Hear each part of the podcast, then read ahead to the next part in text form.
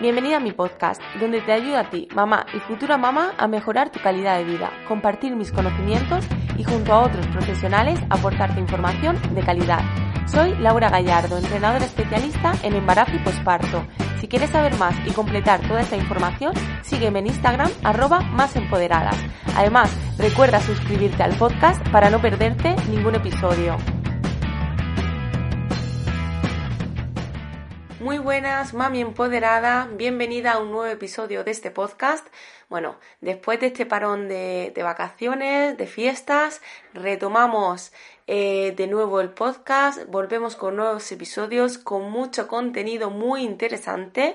Y, el primer episodio de este 2021 va a ser eh, con una supernutricionista, eh, Natalia, que nos eh, regaló un episodio súper, súper interesante, ¿vale? Nos aporta muchísima información respecto a la alimentación. Además nos da truquitos y, vamos, mucha información que te va a resultar súper interesante durante tu embarazo.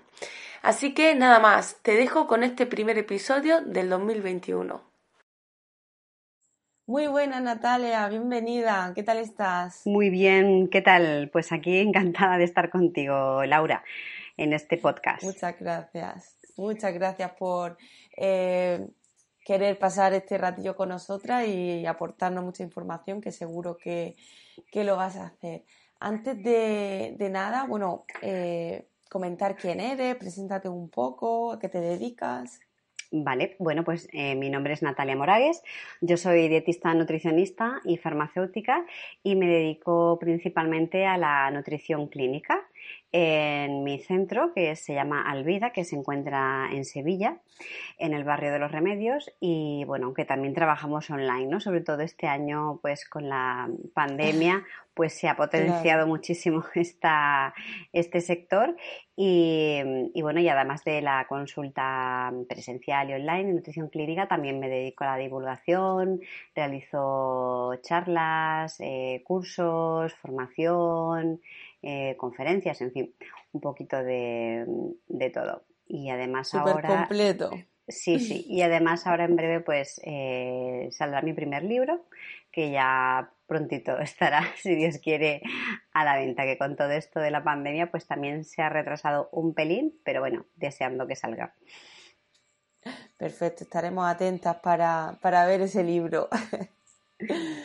Muy bien, muy bien, Natalia. Bueno, pues el tema que queremos tratar hoy es el tema de la alimentación en el embarazo. ¿Vale? Entonces, bueno, eh, es un tema que, pues que hay bastantes dudas, preguntas sobre tipos de alimentos, que sí, que no, que puedo tomar en cada momento. Entonces, bueno, a ver si nos ayuda mucho y nos despeja algunas de estas dudas. Eh, y sobre todo pues a esas mamis que no están escuchando, que, no saben qué comer, qué no comer en este momento.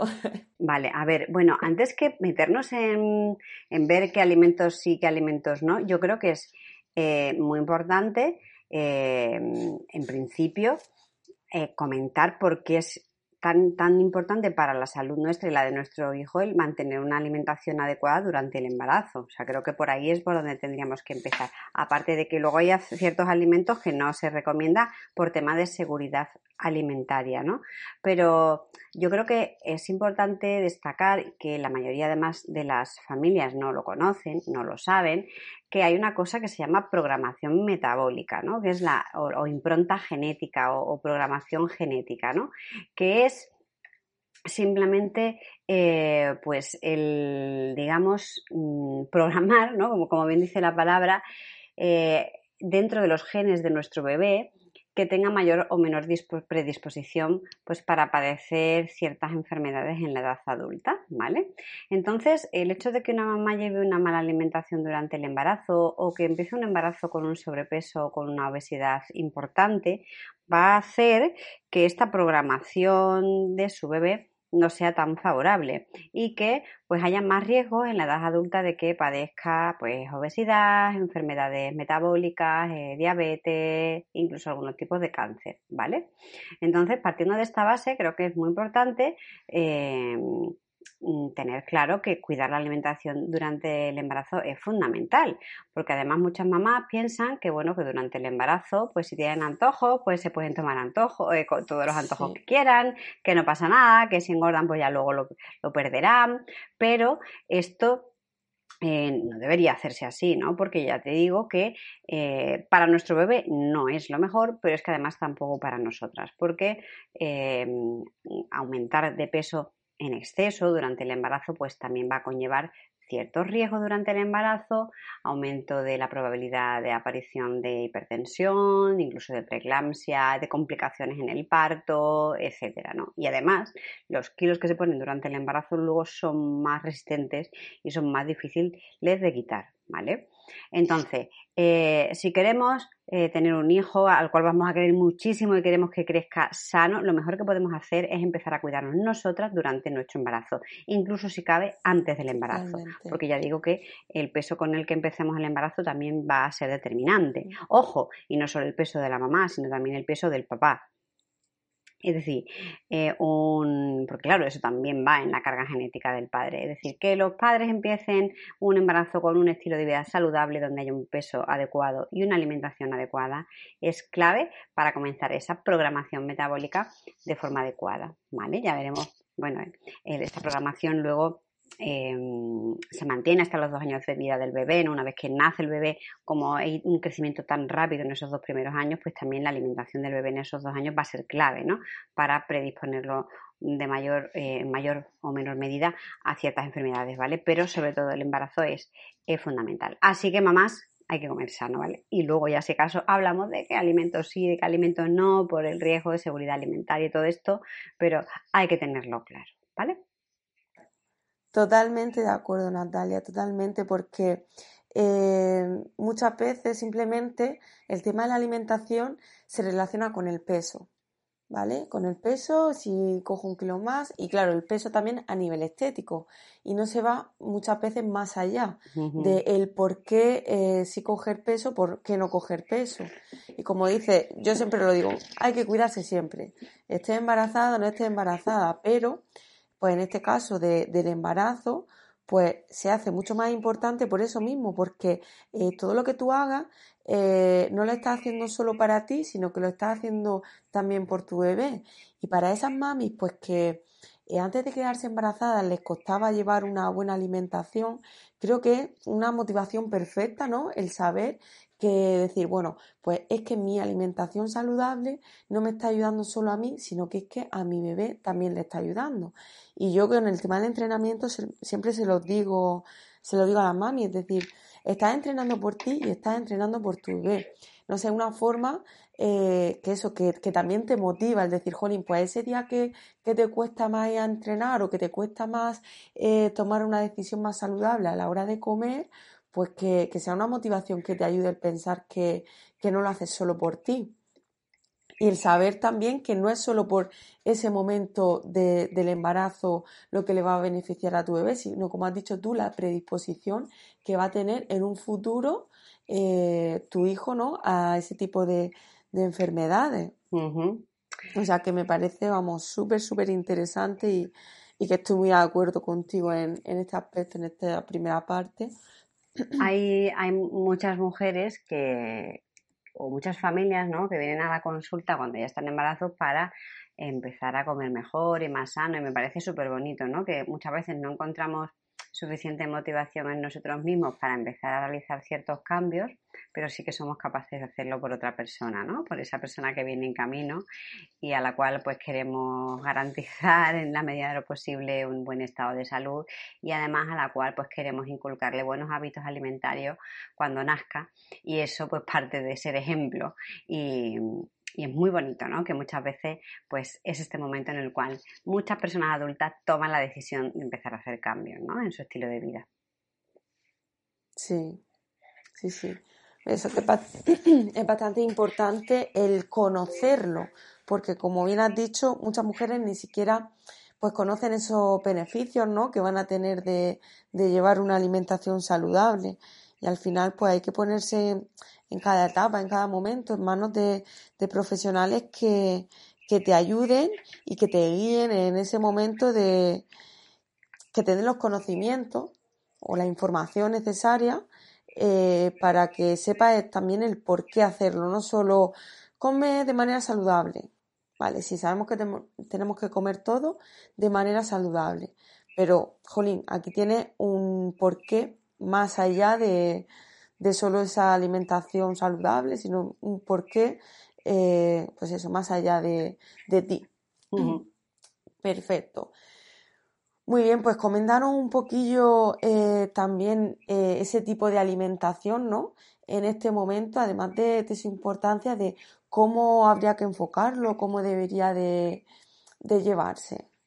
Em, a ver, eh, siempre eh, hay, hay, una imagen que yo utilizo en consulta que es el plato de comer saludable, el, plato de, Harvard, el famoso plato de Harvard, que ese es el que debemos de tener siempre presente, incluso también cuando estamos eh, en un embarazo, que consiste en hacer un reparto de, de los alimentos, digamos, dentro de cada comida, en la cual pues al final la mitad del plato esté comprendido por, verduras o verduras y fruta y luego la otra mitad, pues una cuarta parte por alimentos ricos en proteína y otra cuarta por alimentos ricos en hidratos de carbono, como pueden ser los cereales integrales o, los tubérculos, ¿no? Luego tenemos, em, tenemos que tener en cuenta, bueno, que, en el embarazo pues muchas veces tenemos eh, alguna sintomatología que también va a afectar a, a lo que comemos porque vamos a tener eh, náuseas, es bastante frecuente pues encontrar eso, mujeres con, náuseas, con rechazo de cierto tipo de alimentos. Esto va a depender un poco de, de cada mujer, ¿no? Pero, pero bueno, sí que digamos a grosso modo, pues deberíamos de potenciar pues alimentos de, de bajo índice glucémico, pero sí que siempre mantener una, una cantidad de, de hidratos de carbono mm, más o menos constante a lo largo del día, es decir, no hacer una dieta cetogénica, por ejemplo, durante el embarazo, que por cierto es muy importante tener claro que no se debe poner una dieta durante el embarazo, no es el momento para perder peso, el momento es antes, pero no durante, ¿vale? Porque ya esto puede provocar pues, parte de esa programación metabólica negativa que decíamos también antes, ¿no? Claro. A no ser Más que... una dieta, en este momento sería mejorar, ¿no? Exacto, mejorar, la alimentación. Exacto. No una dieta con restricción calórica, pero sí mejorar eh, lo que es esa alimentación. Es verdad que si uno viene de comer muy mal y empieza a comer sano, pues es muy probable que durante el primer trimestre pues pierda algo de peso, ¿no? Pero simplemente comer sano, no, no hacer restricciones de, mm, severas porque no es el momento, ¿vale?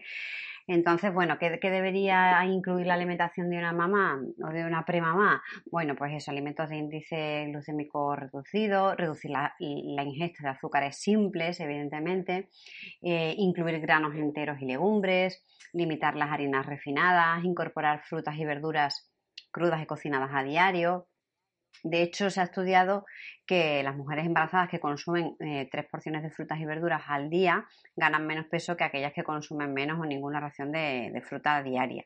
Por tanto, eh, intentar que haya un buen, un, buen consumo de frutas y verduras, lo ideal sería cinco al día, ¿no? Como mínimo cinco raciones entre frutas y verduras al día. Luego también pues incluir dentro del plan de alimentación alimentos ricos en vitamina D, como pueden ser pues, los lácteos fortificados, ¿vale? Y también salir a tomar el sol todos los días un ratito, exposición en los brazos, en las manos, en, la, en zonas del cuerpo donde no llevemos protección solar. Y luego, por supuesto, pues evitar el, consumo de productos ultraprocesados y de bebidas azucaradas, ¿no? Lo ideal sería distribuir la ingesta de alimentos en cuatro o cinco comidas al día para esto, para conseguir esto que, te comentaba antes, de repartir, digamos, el aporte calórico eh, durante todo el día para evitar hipoglucemias. Y luego, muy importante, vigilar los modos de cocción para evitar eh, tanto la disminución de nutrientes esenciales eh, como aumentar demasiado el valor calórico de, de, las comidas, porque, por ejemplo, hagamos fritos, ¿vale? Como también para evitar ciertos riesgos de seguridad alimentaria que ahora hablaremos de, ellos, ¿vale? Una cosa que, has comentado que creo que, a más de una le pasa, ese primer trimestre sobre todo, con esa náusea, ese malestar, ¿no? Que muchas veces la comida pues eh, no le apetece o no saben qué comer porque es que pues se encuentran tan mal o no les apetece nada. En esos casos, eh, algo que les pueda ayudar en ese primer trimestre o en esos momentos con, angustia o con ese malestar a la hora de, la alimentación? Mira, pues eh, digamos que los síntomas más comunes en la mujer embarazada son las náuseas y los vómitos, eh, los ardores y el estreñimiento, ¿vale? Son síntomas súper típicos eh, y que sí que podemos hacer ciertas cositas para mejorarlos, ¿no? O para, o para disminuirlos, ¿no? Por ejemplo, eh, ante las náuseas y los vómitos, pues lo que podemos hacer es repartir la ingesta de comida a lo largo del día, hacer comidas menos copiosas, pero más repartidas, es decir, comer un poquito menos, pero más veces, ¿no? Luego, em, también identificar ¿no? qué alimento es el que me produce esa náusea, porque muchas veces es un alimento concreto o un olor en concreto o ciertas texturas, bueno, pues no pasa nada. Intentamos eh, mm, identificar qué tipo de textura de olor o de alimento lo provoca y lo quito de la alimentación. No hay ningún alimento imprescindible, seguro que lo puedo sustituir por otro. Luego, el mm, intentar beber agua entre, entre comidas, no con la comida, porque a lo mejor eso también hace que tengamos como una más sensación de fatiguilla, ¿no? Y luego evitar también preparaciones que dificulten la digestión, pues todo lo que sean fritos, platos muy elaborados, hacer que la, digestión sea más lenta y todavía nos provoque más, más náuseas. Para mejorar las náuseas hay una cosa que va súper bien que es el jengibre. Em, el uso del jengibre para las náuseas es seguro durante el primer trimestre, pero no se debe utilizar, eh, pero se debe utilizar con precaución en el segundo y tercer trimestre. A ver, si estamos hablando de que tomamos mucho jengibre, pero hacer una em, infusión con jengibre de vez en cuando no pasa nada y la verdad es que va bastante bien, ¿vale? Y luego también el aceite esencial de hinojo en el segundo y tercer trimestre eh, se ha de usar con precaución, ¿vale? Pues podría tener efectos tóxicos para el feto. Esto lo comento porque hay mucha gente que a lo mejor lo ha tomado, lo ha escuchado en algún momento y tal, y hay que tener eh, cuidadito con, con eso, ¿vale? Claro. Y el tema del jengibre, sí. Eh, que has dicho que sí se podría tomar alguna infusión, ¿de manera diaria se podría hacer o no sería lo recomendable? Sí, sí, sí, no hay problema. Y sobre todo en el primer trimestre no hay, no hay problema alguno.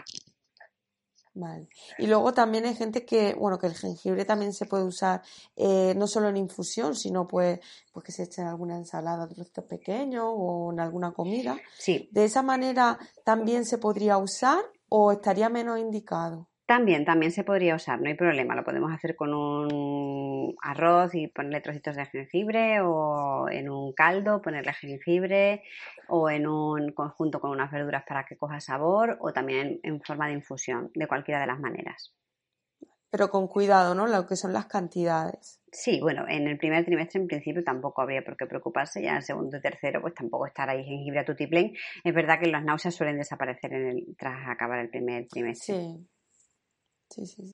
Vale, perfecto, Natalia. Ya hemos hablado un poquito de esas náuseas y eh, más recomendaciones con, con los síntomas en el embarazo. Pues mira, eh, para los ardores, que además lo tienen, es el 45% de las mujeres, y además este sí que va aumentando durante el embarazo, porque claro, va aumentando el tamaño del útero, del bebé, y todo eso va desplazando todo nuestro mm, aparato digestivo, ¿no? Total, y todos los, y todos los órganos. Entonces, bueno, eh, te podría decir que mm, evitar picantes, eh, evitar el cacao, la cafeína, las frituras, el tabaco y el alcohol. O sea, estos alimentos ya per se producen un poco de, pueden producir ardor o pirosis, entonces claro, en el embarazo todo esto se acentúa muchísimo más, ¿no? Luego es muy importante intentar pues no tumbarse tras la comida, sino permanecer un ratito incorporada, con lo cual las cenas deben hacerse pues no justo antes de irse a la cama. Y reducir, vuelvo a decir lo mismo que decía antes para el tema de las náuseas, reducir la cantidad de comida dentro de cada comida, porque claro, tenemos que pensar que nuestro estómago se queda como mucho más aplastadito y arriba y a poco que lo que comas ya se llena, entonces es preferible comer menos cantidad más espaciada. Y luego si también tenemos muchos ardores por la noche, pues podemos elevar la cabecera de la cama un poquito, o bien elevando el colchón con unas toallas debajo, o poniéndole unas patitas extras a la cama, o, o algo así, ¿no? Para mantener la cabeza un poquito más, más elevada. Y luego otro mm, síntoma que he comentado al principio, también muy característico de la mujer embarazada, es el estreñimiento, ¿no? También va empeorando conforme va avanzando el embarazo, por lo que hemos comentado antes, que las tripas empiezan a moverse para un lado y para otro, y entonces, se queda pues, todo claro, con menos espacio. Se queda con menos espacio, más comprimido. Entonces, pues es muy importante para evitar el estreñimiento o mantenerlo ahí un poco a raya, pues una ingesta adecuada de líquidos y de grasas saludables evitar el sedentarismo, aumentar la actividad física diaria, que esto también favorece mucho pues la, motilidad intestinal y luego también tomarse el tiempo necesario a la hora de ir al baño, es decir, pues ponernos una hora todas las mañanas para sentarnos un ratito, aunque no tengamos muchas ganas, eh, para crear ese cuerpo, digamos, ese, ese hábito de, defecación, ¿no? Podemos probar, eh, si, no, nos cuesta un poquito de trabajo ir al baño, eh, ponernos en posición de cuclilla, Em, esta postura eh, correcta relaja el músculo puborectal, ¿vale? facilitando la evacuación y para eso pues, podemos utilizar unos banquitos especiales que venden, que elevan los pies, de forma que nos quedamos así en el bate como si estuviéramos en cuclillas, ¿no? esto se lo recomiendo mucho eh, porque ayuda y además, eh, pues claro, con tanto estreñimiento durante todo el embarazo, todo eso empuje pues también mm, pues, afectan un poquito hacia el suelo pélvico. Claro. Y entonces esta postura eh, le va a facilitar y no van a necesitar recurrir a, tanto empuje. Exacto. Sí, que además le, va a venir muy bien. Sí, sí, que además el suelo pélvico sufre mucho con los embarazos, así que hay que, hay que cuidarlo. Sí. Y mm, para el estreñimiento, pues evidentemente, pues también consumir alimentos ricos en fibra, no productos con fibra añadida, sino alimentos ricos en fibra, ¿vale? Es decir, natural. exactamente, la fibra buena, natural, que viene en los alimentos, en las frutas, en las verduras, esa fibra fermentable también, que va a alimentar además a nuestra microbiota, eh, con ácidos grasos de cadena eh, que produzcan ácidos grasos de, cadena corta, importante en la reparación intestinal, almidón resistente, etcétera. Y luego, em, pues tratar de evitar, digamos, el, acudir a remedios lasantes naturales porque, bueno, a veces pueden provocar realmente mm, muchas contracciones que mm, pueden poner en riesgo incluso el embarazo, ¿vale? Así que mucho cuidadito. Yo recomiendo, a mí me va, me, fue genial en mi embarazo y siempre lo recomiendo a todas las embarazadas, no porque me fuera bien, sino porque sé que va bien y vamos, de hecho a mí me fue bien porque, porque eh, es, es, algo que funciona bastante bien. Son las semillas de lino o de chía. En remojo, eh, varias veces al día, podemos hacerlo en, en ayunas, ¿vale? Porque mm, pues sueltan esos mucílagos que van a favorecer pues también la, la evacuación. ¿De acuerdo? Perfecto, no, consejo muy interesante anotar esas cosillas porque os van a ser de mucha ayuda. Y, nada, ya si quieres, ahora sí que podemos hablar un poco de la seguridad alimentaria, de ciertos alimentos con los que hay que tener un poquito más, más de cuidado, ¿no? Perfecto, muy bien. Pues vamos, vamos a hablar un poquito de, de eso, de cómo, de qué cosas evitar, ¿no? Tendríamos que, en, este, en esta etapa del embarazo? Vale, bueno, pues hay que tener en cuenta eh, que normalmente cuando se dice que hay que evitar ciertos alimentos es por, por riesgo, ¿no? De padecer alguna, mm, alguna enfermedad, ¿no? O alguna tosinfección que durante a, lo mejor una época normal donde no estemos embarazadas, pues tampoco nos va a afectar demasiado, o bueno, sí, nos puede afectar, pero bueno, que durante un embarazo es mucho peor, ¿no? Las consecuencias pueden ser mucho más graves, claro. Entonces, por ejemplo, eh, tenemos aquí a, la toxoplasmosis, ¿no? El toxoplasma. El toxoplasma gondii, que es el, que se transmite, ¿no? Por los, por los gatos, por la carne que no esté bien, bien cocinada, ¿no?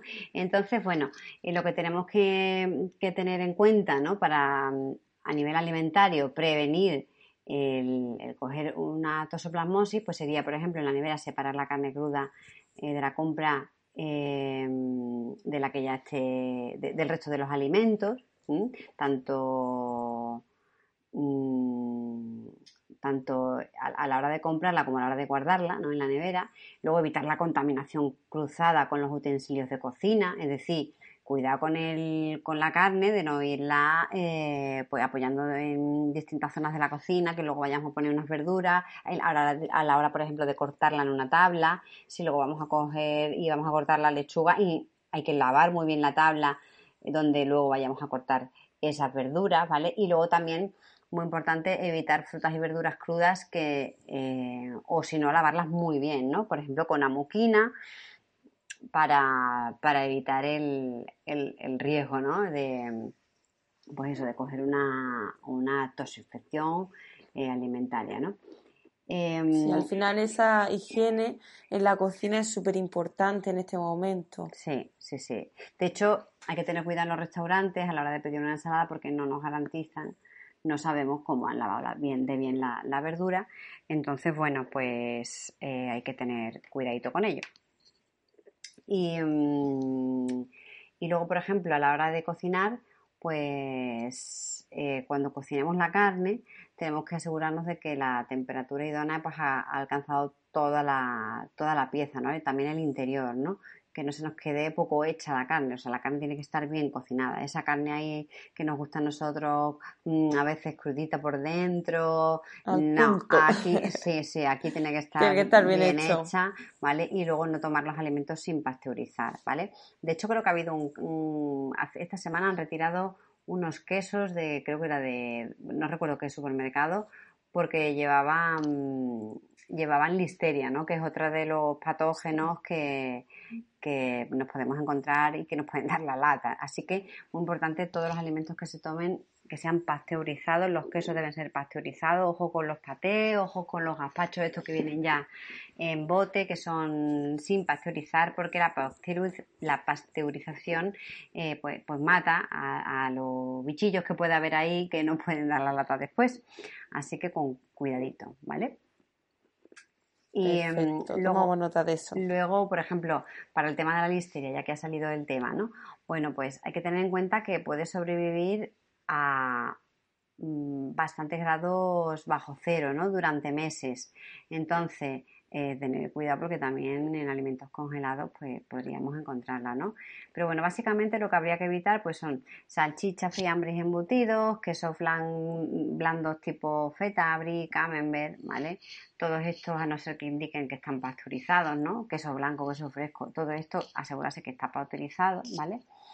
Y luego, pues nada, los, los patés o pastas de carne para untar y también los mariscos ahumados refrigerados, a menos que estén cocidos, por ejemplo, pues para un guiso, ¿no? Que lo uses en un guiso.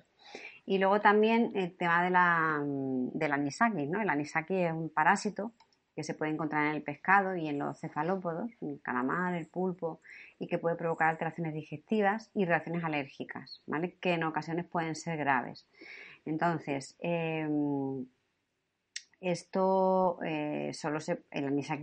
lo que es la anisakiasis, que es la enfermedad que produce el anisakis, ¿no? Solo se puede contraer si se come el pescado o los cefalópodos parasitados crudos. ¿Eh? o sometidos a preparaciones que no matan al parásito. Por ejemplo, hay que cocinar muy bien ¿eh? el pescado. Y, esto que se decía antes de, em, ponerlos en vinagre, como por ejemplo los boquerones en vinagre, se ha comprobado que no matan al anisaki, que pueden estar... Yo, vamos, yo recuerdo en las prácticas de la carrera que cogimos anisaki, los pusimos en unos pocillos con ácido acético, con vinagre en otros, tal, para ver cuánto duraban y había algunos que duraban días y días y días y era increíble. Sí, sí, había muchos que morían, pero no te garantiza que maten a todos. Entonces, bueno, es importante que el pescado esté congelado, eh, previamente congelado, porque el anisaki sí que muere con la congelación, ¿vale? Entonces, podemos comer algún día sushi si queremos, si el pescado ha estado previamente congelado, o bien, o si está bien, bien, bien cocinado, ¿vale? Cocina. Sí. Antes eh, se recomendaba dos días en la nevera congelado, ahora se recomienda cinco. Tiene que estar por lo menos 5 días de congelación a al menos menos 20 grados, o sea, a menos 20 grados, ¿no? A 20 grados bajo cero. Y luego la temperatura interior del pescado a, al menos a unos 60 grados de temperatura. Bien cocinado, vamos. Bien cocinado, sí, que no nos quede ahí. Así que nada, cuidadito con los boquerones en vinagre de los bares, los pescados en escabeche, cuando vayamos a un japonés, teóricamente, por legislación, el pescado crudo de los restaurantes debe estar previamente congelado, pero ¿eh? no sabemos si se han quedado sin pescado ese día y justo han ido a comprar y nos la juegan. Aquí hay que tener cuidadito, yo me curaría en salud, exactamente. Si quiero sushi, pues lo compro, lo congelo, lo hago en casa y luego, pues, pues también cuidadito también con el pescado marinado, el ceviche, ¿vale? Las huevas de pescado crudas o, prácticamente crudas, los arenques o otros pescados crudos en salmuera. Y, y qué más, y los pescados, pues, eh, ahumados, por ejemplo, también.